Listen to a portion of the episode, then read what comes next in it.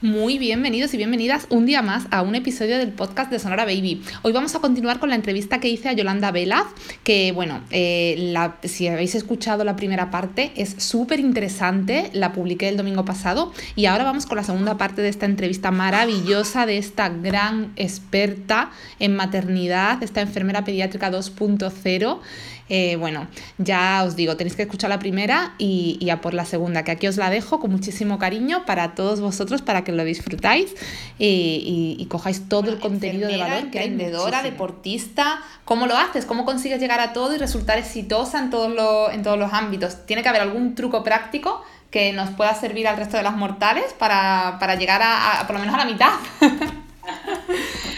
Pues mira, no, es que todo lo que haga eh, tenga éxito, hay muchísimas cosas eh, y proyectos que se quedan en el camino, que no ven la luz y por los que luchas y nunca llega. Yo creo que para las emprendedoras mi mayor eh, consejo es trabajo, constancia, constancia, constancia y rodearte de gente que te sume y que no te reste. Porque yo me he encontrado a lo largo de este tiempo gente maravillosa y me he encontrado gente que no es tan maravillosa. Entonces, eh, hay que asumir eso, hay que quedarte con lo positivo y trabajar en ello y, y asumir que habitualmente tú mm, piensas en varios proyectos y unos se quedan por el camino y, y sí, la ilusión que has puesto en ellos se cae, pero tienes que recomponerte y buscar otros que, que seguro que al final alguno tiene salida, ¿no? Es, eso es vital como, como emprendedora como madre, pues intento ser práctica. la practicidad es vital e importantísima en, el día a día de, una mamá. Intento complicarme lo justo y, tener todo más o menos eh, planificado. Y luego, pues, en fin, soy una persona muy activa y poco dada a tumbarme en el sofá, porque si me tumbo no me levanto. Esa es la siguiente. A mí cuando alguna me dice, es que como ¿cómo lo haces? Es que a mí me llama el sofá, digo, no, si a mí también me llama. Pero procuro no escucharlo, ¿no? No, me tientes que no, que no tengo tiempo. En la planificación es vital, el organizarte es vital y el entender que tienes que tener tu pequeño hueco dentro de la vorágine del día a día. Y tienes que tener ese huequito para ti, para lo que te guste, que te gusta leer, leer, que te gusta meterte en la ducha tranquilamente, arreglarte Mm, bueno, da igual, pues esa hora para ti la dedicas a meterte a la bañera sin que nadie esté por ahí rondando, ¿no? Mamá, que necesito esto, papá, que necesito lo otro, ¿no? Y lo mismo la importancia de, tener una rutina deportiva. Yo os digo que, el deporte es el mejor antidepresivo que existe y para desconectar también la cabeza. Y luego, lógicamente, eh, tienes esa parte positiva de que te sientes mejor, te ves mejor físicamente y te sientes mejor anímicamente también. O sea, yo creo que que el deporte es imprescindible en cualquier eh, mujer, debería serlo, en cualquier eh, persona emprendedora hay que ser constante, constante, constante y organizada, organización, planificación, no perder el tiempo en cosas que, que, a veces igual si no tienes una planificación te sientas y dices llevo media hora sentada y no he hecho nada, ¿no? Pues no, tener una planificación por orden de prioridades de, de qué es lo más importante y ser nosotras mismas. Al final eh, cada una que se siente eh, un poco ¿no? frente a un papel y diga en qué, en qué soy buena, porque yo soy mala en muchísimas cosas y tengo quizás la virtud de tener una capacidad eh, de hacer bastantes cosas, ¿no? de, de, poder abarcar bastante. En contrapartida, pues a veces soy desordenada, ¿no? Pues hombre, pues sé mis errores y sé lo que, lo que puedo sacar de positivo. Yo creo que es importante que cada una seamos conscientes de en qué somos realmente buenos y, y mostrarlo. Bueno, nos has dejado muchísimos eh, trucos, desde luego, para, alcanzar el éxito y para llegar a más. Eh, lo de la organización, la planificación me parece vital, eh, la constancia, el esfuerzo, que no, te, no hacer caso al sofá cuando te llama. Y has, has dicho una cosa que, que, a mí me encanta, que es lo de la practicidad. Como madre le das mucha importancia. De hecho, me encanta la definición que haces sobre ti misma en tu web porque dices, una mamá, eh, dices de ti misma, una mamá por partida doble de 38 años, que siente la maternidad como una experiencia increíble en la que la practicidad tiene una importancia muy relevante. Y, quiero eh, centrarme en el punto de la practicidad porque para mí también es vital como madre. y, me gustaría que lo desarrollaras un poquito más. Eh, ¿Cómo podemos ser prácticas siendo madres? Mira, yo creo que eh, ahí primero, dependiendo del estilo de vida y el tipo de vida que tenga cada persona, va, a necesitar una practicidad diferente, ¿no? Pero yo, por ejemplo, en, mi caso, yo tengo mis kits de supervivencia, así los llamo. ¿Esto qué es? Soy una mamá viajera, me toca viajar muchísimas veces sola con las niñas. Yo tengo seguidoras que me dicen, Yoli, yo no me atrevo. Esa es la primera barrera eh, cerebral, es salir de tu zona de confort. Entonces, la primera vez te cuesta y luego ya dices, esto está hecho. Pues cuando yo tengo que viajar sola con mis hijas, tengo claro lo que tengo que hacer. Primero, llenar el depósito de gasolina. ¿Por qué? Pues porque mis hijas en el coche se portan relativamente bien, entre otras cosas porque están muy acostumbradas a viajar, pero yo sé el kit de supervivencia que tengo que llevar. ¿Qué llevas? Cuéntame. Tengo que llevar em, algo de, de, alimento dependiendo de la hora que les vaya a tocar, si es un viaje largo que supera las, eh, las tres horas, procuro salir muy prontito o procuro salir después de comer o al atardecer. ¿Por qué? Pues porque duerman parte del camino. Si yo salgo a media mañana cuando están más despiertas que una lechuga, me van a dar el viaje. Yo tengo que ir conduciendo con una niña de tres años y una de siete, me interesa que me duerman mínimo la mitad del viaje. No, no es que mi hijo no duerme nunca en el coche bueno, pues al final habrá que ver el caso, pero si haces un viaje de noche... Seguramente duerme. Que, duerme. Yo, por ejemplo, cuando Valentina era bebé, que Valentina dormía poquísimo, eh, hacíamos, bueno, de hecho hicimos un viaje a Málaga toda la noche. O sea, cenamos y salimos a las diez y media de la noche. Las niñas durmieron todo el camino. Y cuando llegas, dices, bueno, pues cuando llegas te toca aguantar el tirón claro. y decir, a ver ahora como sobrevivo hasta la siesta, ¿no? Pero, pero ¿te compensa más eh, eso o te compensa llegar estresado de vacaciones? Pues lo mismo. Mis niñas viajan mucho en avión, por ejemplo. Pues bueno, yo tengo mi kit de supervivencia para el avión. ¿Qué hago? Bueno, pues eh, no es algo que hagamos habitualmente, pero yo sé que las niñas se van a comer más a gusto unas Frankfurt con patatas que la comida que les van a dar en el avión, que posiblemente esté condimentada diferente a la que habitualmente hacemos en casa. Entonces, bueno, pues yo me llevo mi kit eh, que lo cojo antes de montarme en la, en la T4, por ejemplo, les llevo ropa cómoda y llevo la tablet con las, eh, las aplicaciones y dibujos que más les gustan. Pero ya no solo por ellas y por mí, sino porque el avión van mm, pues 400 o 300 pasajeros y también tienen derecho a sobrevivir aquí. a llegar a un viaje de 10 horas, ¿no? Sí, a no llegar estresados. Efectivamente.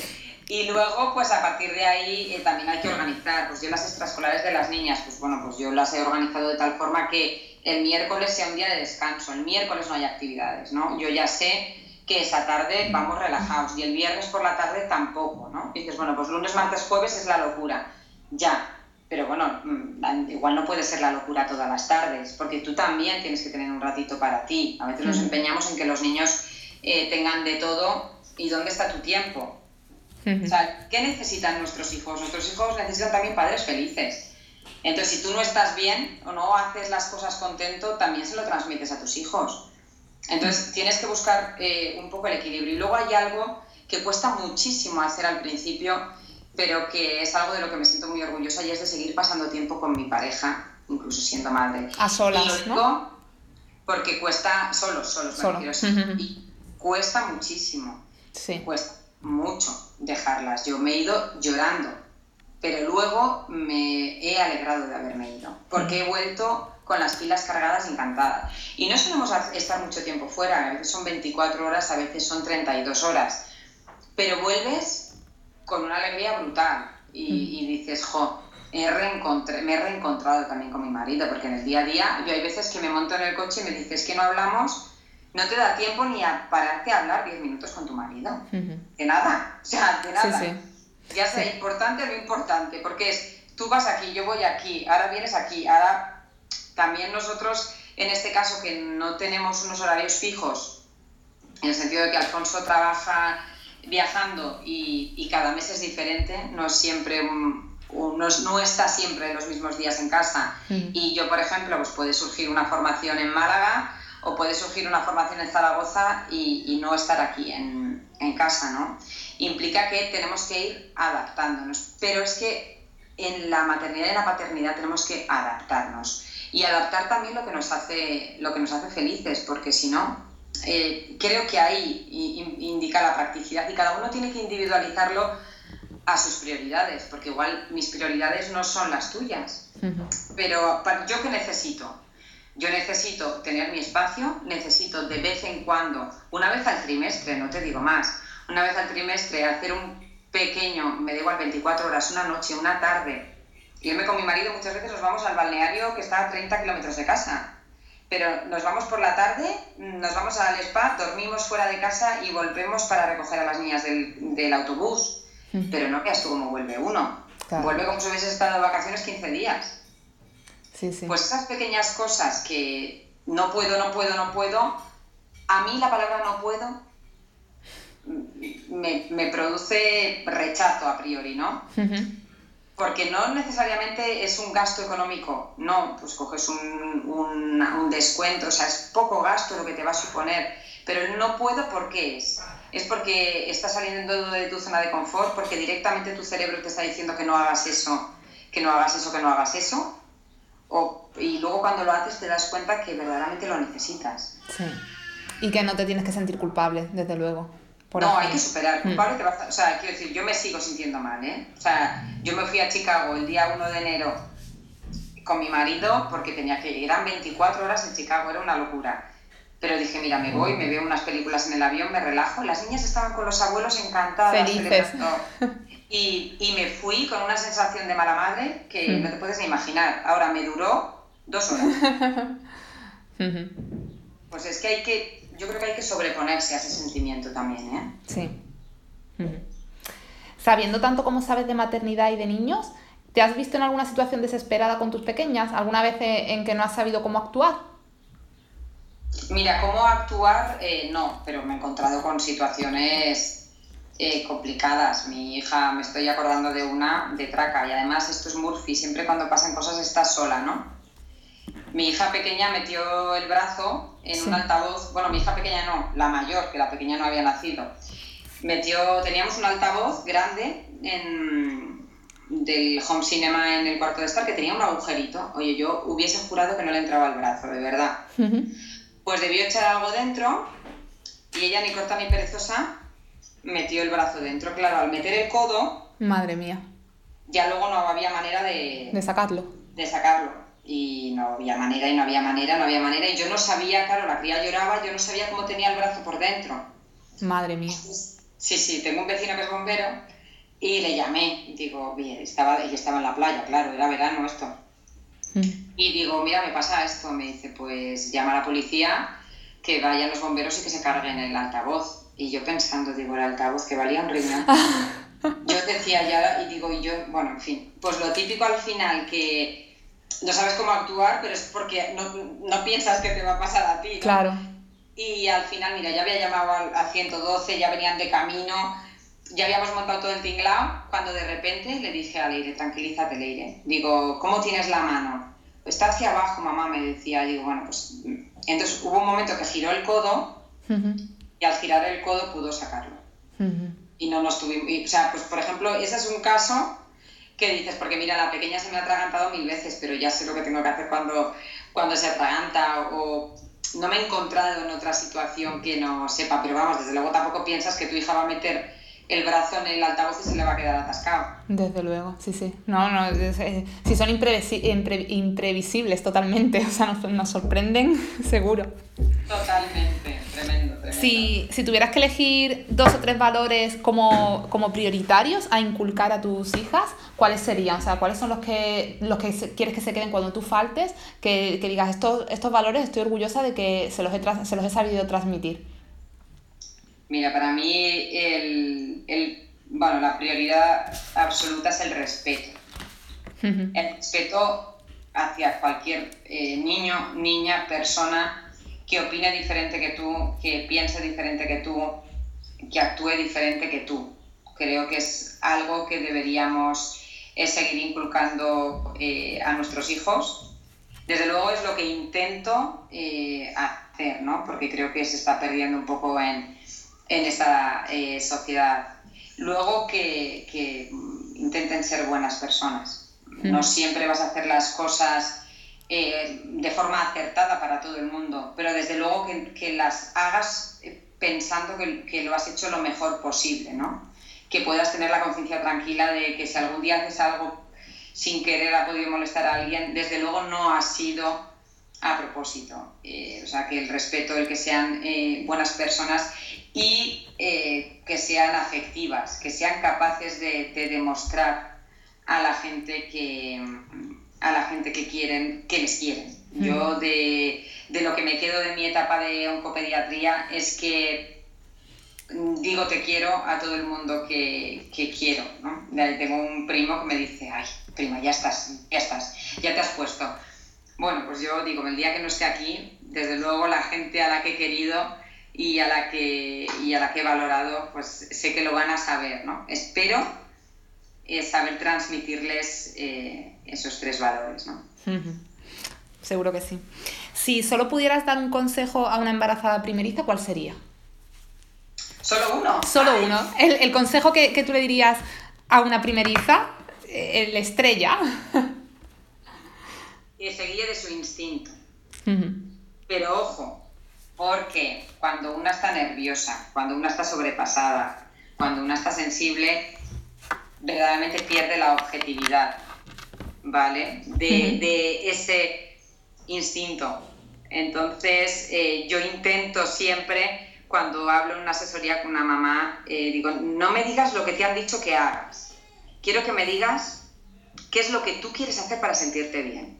Y a partir de ahí vamos a buscar la solución. Entonces es importante que de ese instinto, pero para eso tienen que estar equilibradas, tienen que estar bien, tienen que estar tranquilas y que lo disfruten, que lo disfruten, que las cosas malas ya vienen, ya llegan solas y sin avisar. Entonces es algo tan bonito que, creo que hay que, que hay que disfrutar. Y ese instinto, eso que tú por dentro sabes o crees que lo debes hacer así, eso habitualmente no te suele, no, o sea, suele ir por el buen camino. Sí. Entonces, bueno, que lo disfruten, que eso que se dice, el, tópico este de que pasa muy rápido, es cierto, ¿eh? Se oh. pasa muy rápido. Yo también les diría que lo disfruten.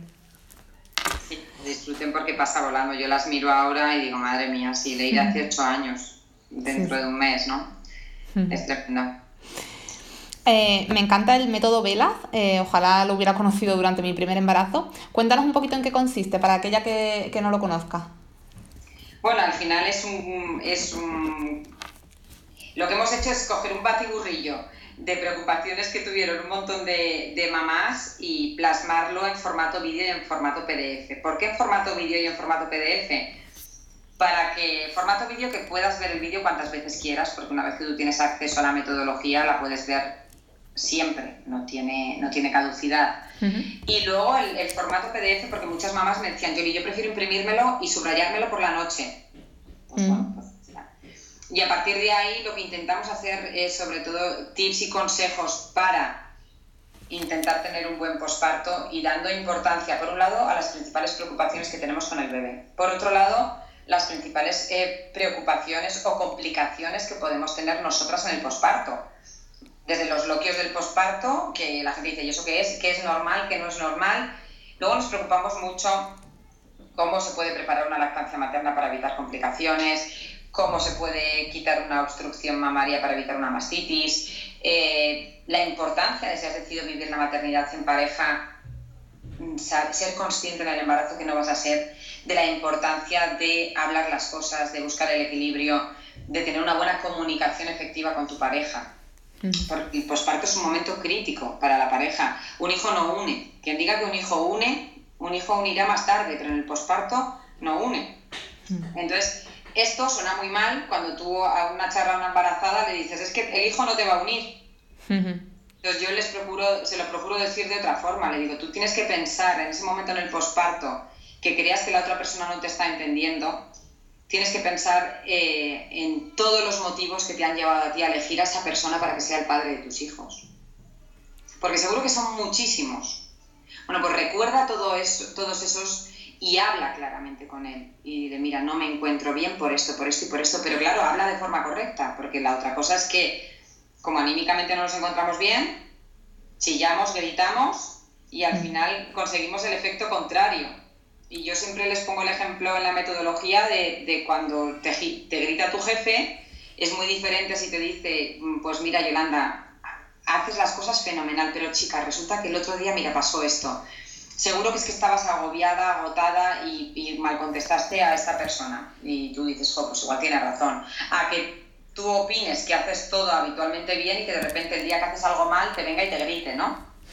Ellos muchas veces no saben por qué les estamos gritando. Dicen, es que yo entro por la puerta de casa, es que esta es palabra textual que se repetía que todos los padres decían, mira, yo abro la puerta cuando vengo de trabajar y lo primero que oigo es una mala contestación, ni buenas tardes, cariño, ¿qué tal estás? ¿no? Y verdaderamente eso es consecuencia de un desbordamiento del vaso de la otra persona, pero es que hay que hablar antes de que se desborde el vaso.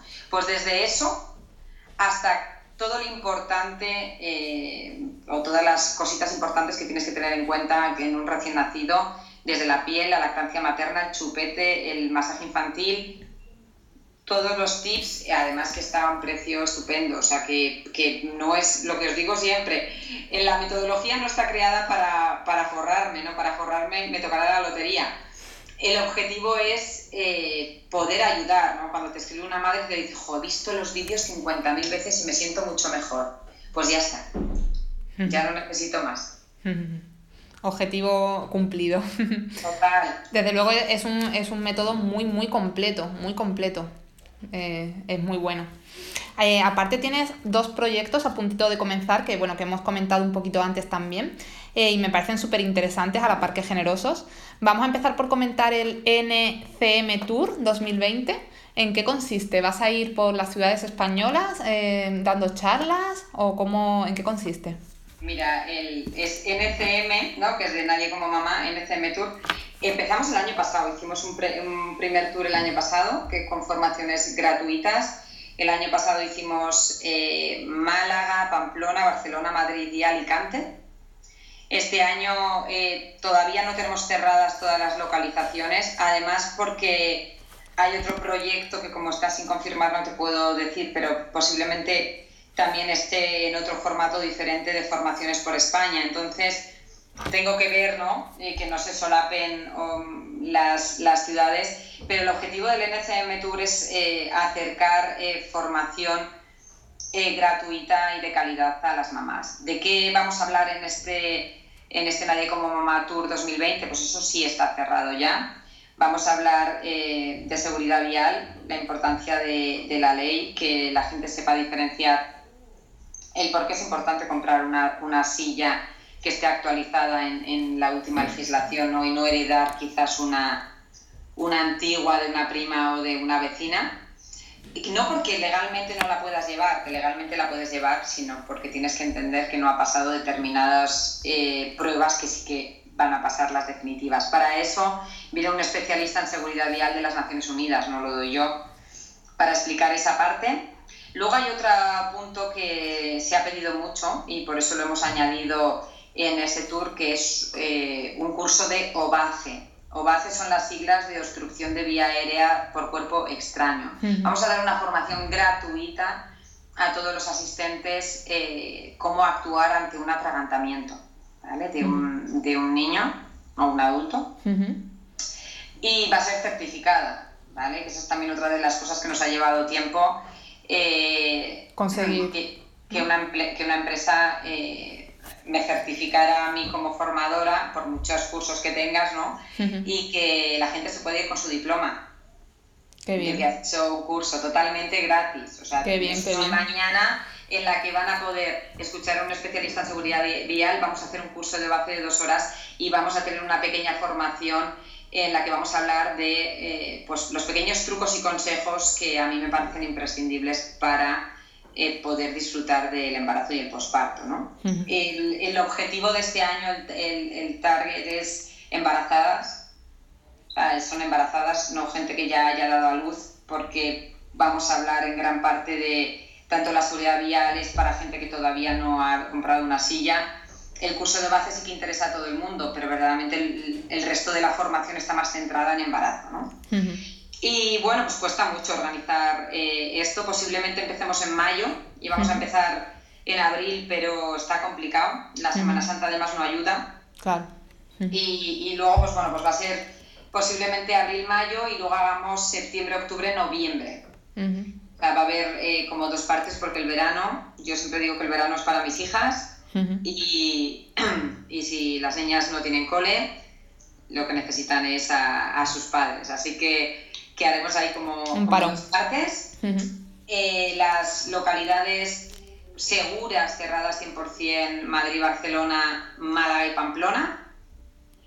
Y a partir de ahí, pues posiblemente haya más, pero tampoco lo puedo confirmar porque ahí ya depende un poco de, todo lo demás. Hay mucho que organizar y planificar para que conseguir hacer esa formación gratis para más o menos 80 personas por, localidad. Vale, y la información, toda esta información que tú estás dando, la encontramos en tu página web, ¿no? Una vez esté el tour organizado, sí. dentro de nadiecomomamá.com hay una barra, hay una pestañita que pondrá tour Vale.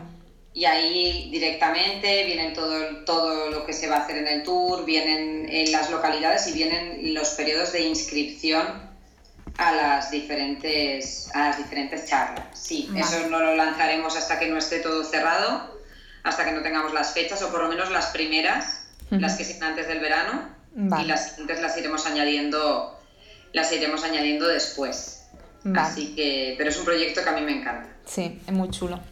Y el segundo proyecto para este año es el canal Nadie como Mamá TV, que lo hemos hablado antes. Es un canal para móvil y Smart TV, nada menos. ¿Qué podemos encontrar? Nos has comentado ya antes un poquito, pero si quieres eh, mencionar alguna cosilla más, ¿qué es lo que podemos encontrar dentro de este canal? Pues mira, partimos, eh, si Nadie como Mamá TV podrás entrar desde la web también, habrá una pestaña, pero habrá una aplicación móvil directamente que tú te descargues eh, o si tienes Smart TV, lo mismo, te podrás descargar, igual que te descargas Netflix y entras, entrarás de forma gratuita al Nadicomamat eh, TV. Pues partimos con más de 80 vídeos y los vídeos están divididos por secciones. Empezamos desde el embarazo, de las principales pruebas que se hacen en el embarazo, todas las cosas, eh, principales molestias que te puedes encontrar en el embarazo, cómo actuar, cómo sobrellevarlas eh, la preparación al, parto, hablamos del, del, posparto, de la recuperación física. Como te he comentado, eh, hay también vídeos de psicología, desde cómo tratar las rabietas, que esas, lógicamente esos vídeos son de una psicóloga, no son míos, hasta cómo tratar, eh, bueno, hasta la adolescencia. Verdaderamente ella toca todos los, todos los palos, ¿no? Hasta allí. Luego hay una porteadora eh, que nos explica cómo portear de forma correcta, que es imprescindible e importantísimo, y todas las diferentes formas de porteo que, ergonómica que, que podéis. Y desde ahí tenemos hasta, hasta alguna algún tema también de, de moda o, de, o relacionado con ello, que ya sabes que también me gusta mucho, y hasta manualidades de los niños. Lo bueno es que eh, partimos con más de 80 vídeos, pero eso va a estar en continuo crecimiento. Y son vídeos interactivos. ¿Qué nos permite la interactividad? Pues que podéis hacer preguntas, que de lo que más os preocupa. Os podemos derivar de un vídeo a otro. Eh, os podemos derivar a una página web concreta si estamos hablando de un tema que preocupa, pues para que amplíes información. Perdón. O sea, puedes encontrar, es, una nueva posibilidad, eh, bueno, pues para mí me gusta más que YouTube, ¿no? La verdad es que suena genial y bueno, es un súper proyecto muy chulo. Voy a estar súper pendiente porque mm, evidentemente me lo voy a descargar y, lo voy a usar, le voy a dar buen uso. Bueno, eh, estamos ya acabando, Yolanda. Eh, llevamos una hora y pico de entrevista. Eh, sí, sí. Así que bueno, te voy a ir haciendo las últimas preguntas y seguramente dividamos la, esta entrevista en dos. bueno, ya de todas formas iremos comentándolo. Em, a ver, has conseguido tanto que parece casi imposible superarse, pero te veo una mujer ambiciosa. ¿Cuáles son tus próximas metas? Después de, ya, aparte del tour y el canal, ¿todavía has ido más allá? ¿Has pensado más cosas? Si te digo que no, no me vas a creer. no te creo. bueno, pues sí, hay dos cosas que me encantan. alguna te la he dicho ya, y una es la formación, eh, que aunque doy eh, formación eh, a madres, ¿no? Pero la formación en sí, formación sanitaria, hablo. Yo hice el CAP, el, tengo un certificado de aptitud pedagógica para poder dar clase, y es otra de las cosas que ya te puedo decir que, que hay cerradas a partir de septiembre, mm. ¿vale? Para empezar a, a dar clase a enfermeras. ¡Ay, qué guay! Sí, es también porque, bueno, el emprendimiento en la enfermería no es algo muy habitual. Cierto. Mm. Sí, entonces, bueno, a mí me encantaría que, que, las enfermedades pudiesen emprender y que se ayudase también a esa faceta del emprendimiento que no es fácil y que a mí no me ha resultado fácil, ¿no? Solo me considero una afortunada que a día de hoy eh, Valentina ya hizo tres años, yo tuve que reincorporarme a mi plaza o la perdía final, bueno, perderla, el ampliar una excedencia cuando ya no está cubierta por maternidad es como un despido. Y yo he tenido la gran suerte de poder compaginar y tener una reducción que me permite hacerlo todo. Soy una gran afortunada porque eso no es nada habitual. Eh, entonces, bueno, pues espero también que, que, se pueda trabajar en ello para que otras personas emprendedoras se puedan ver en, en esa misma situación. O sea, por un lado, la formación, pero no la formación que ya hago a padres, sino formación eh, a nivel académico. Y por otro lado, la radio. Ah. Ya hago radio, pero sí que es, es, mm, bueno, para mí es el medio que más disfruto. O sea, y no os podéis imaginar lo que engancha la radio. Sí, te gusta, ¿no? Me encanta, me encanta. Entonces, bueno, pues ojalá algún día se pueda tener una sección en, un, en una cadena de radio importante, ojalá, ¿no? A mí a mí me encantaría. Esos son mis dos próximos retos, que si quieres hablamos en un año, a ver si uno está casi conseguido, el otro nos va a costar más, yo creo. Yo creo que eres una mujer que lo consigue todo lo que se propone y estoy segura de que vas a acabar siendo locutora de radio porque además eres una gran comunicadora, así que estoy, estoy convencida de que lo vas a conseguir. Ojalá, ojalá, eso pues, de verdad que me encantaría. La radio me apasiona, me encanta. Te iba a preguntar, no dentro de un año, que has dicho a ver cómo dentro de un año, te voy a preguntar ¿Cómo te ves en 10 años? ¡Ay, Dios mío! Pues te digo la verdad, 10 años, a ver, espera. Tu pequeña tendrá 13 años. Pues, pues, igual fuera de España me veo. ¿Sí? Sí. Ay, ¿te gustaría vivir fuera de España? Sí. No sé, pero, pero no lo descarto. Sorpréndeme, dime qué, país te gustaría. No lo sé, Canadá me gustaría. Ay, es, es complicado, hay que ver, hay que ver, pero no descartamos también eh, el que las eh, niñas hagan, eh, hagan parte de los estudios fuera, hay varias cosas que tenemos ahí pensadas, pero como ya sabes, a mí me gusta pensar día a día, que no sabemos cuánto tiempo vamos a estar aquí. Eh, que esa es una de las cosas que, te, que me quedan ¿no? de haber vivido la oncopediatría. A mí me gusta pensar en lo que voy a hacer mañana. Y disfrutarlo. Y disfrutarlo, eso es pero no lo veo descabellado, no me importaría, ¿eh? De irme como experiencia. Además, eh, retomar el inglés es una de, mira, es una de las cosas que tengo pendientes y que, y, que sí que me gustaría, pero tengo que buscarle el, tengo que buscarle el, hueco. Pero, sí. pero sí, sí, lo haré, lo haré, porque porque sí, es como mi, mi talón ahí, ¿no? Que, que, creo que tengo que volver a retomar el inglés. Es que como llevas tantas cosas adelante, tienes que buscar el hueco desde luego, pero bueno, con planificación, como tú bien dices, seguro que también lo, acabas encontrando. Seguro, seguro. Bueno, Yolanda, eh, ¿algo que te gustaría añadir para despedir la entrevista? Nada, sobre todo, bueno, dar las gracias. Si alguien escucha todo esto, Le di un monumento.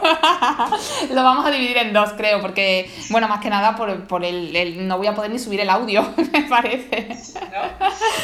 Pero sobre todo que, intenten disfrutar de, todo. O sea, que si alguien no es feliz con lo que hace, da igual lo que sea, que se plantee, que se pare un momento y diga qué puedo mejorar o qué puedo cambiar. Porque es tan bonito poder disfrutar que la, vida ya tiene cosas eh, malas que no vamos a poder eh, controlar, pero por lo menos lo que sí que depende de nosotros, aunque tengamos que salir de nuestra zona de confort, creo que merece la pena luchar por disfrutar, porque como os he dicho, creo que lo mejor que podemos dar a nuestros hijos es que nos vean felices. Sí. Totalmente de acuerdo. Amén.